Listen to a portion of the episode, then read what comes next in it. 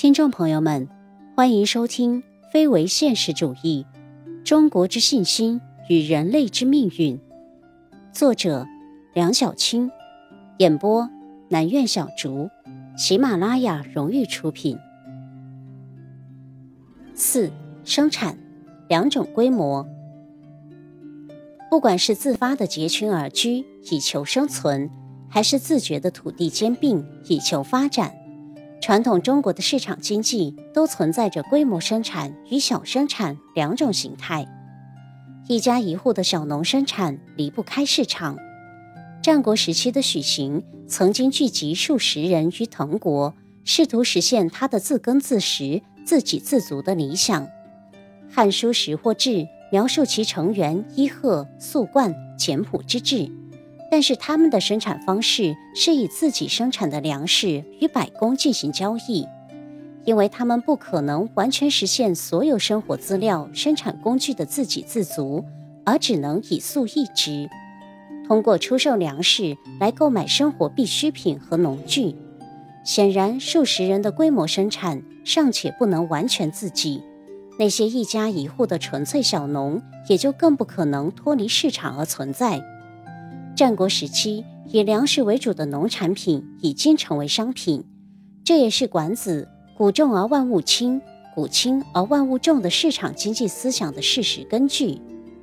男耕的农业生产不可能离开市场，女织的纺纱织布也绝非一家一户所能单独完成。《战国策·秦策》记载：“夫江上之处女，有家贫而无主者，处女相遇语。”欲去之，家贫无主者将去矣。谓处女曰：“妾以无竹，故常先至，扫视不习。何爱于民之赵四壁者？信以赐妾，何妨处女？妾自以有益于处女，何为去我？”处女相与以为然，而留之。大致意思是，在众多织女当中，有一位家贫无竹，要被人赶走。临走时，他说。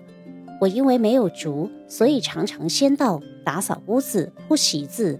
你们何必爱惜照在四壁上的那一点余光呢？如果赐一点余光给我，对你们又有什么妨碍呢？我自认为对你们还是有用的，为什么一定要赶我走呢？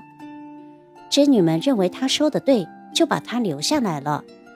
织女们白天从事家务，晚上聚集纺织劳动。既可以节约灯油和取暖的柴火，更重要的是交流纺织技术。所以，真正的庇护独立纺织并不占主要地位。群处而知的进一步发展，就是纺织作坊的出现。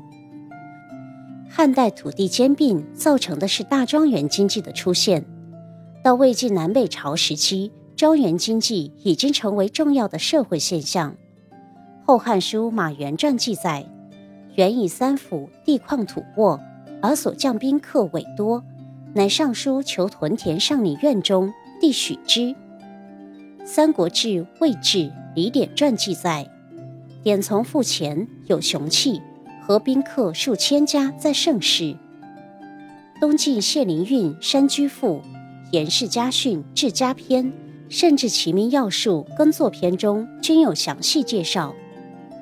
从生产力的角度看，庄园经济实际是充分利用当时技术进行的规模经营。当时出现的三人耕法、二牛、三牛相配套的大型农具，是一家一户的小农经济无法做到的。从生产关系的角度看，庄园经济又建立在农民与庄园主的人身依附关系上。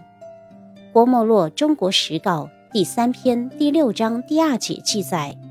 随着豪强地主势力的发展，依附农民的数量不断增加。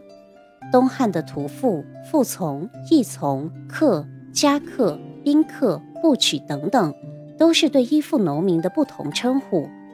实际上，庄园经济已经成为一种有组织的规模生产，其经济实力在魏晋南北朝以后，对中国传统经济有很大的影响。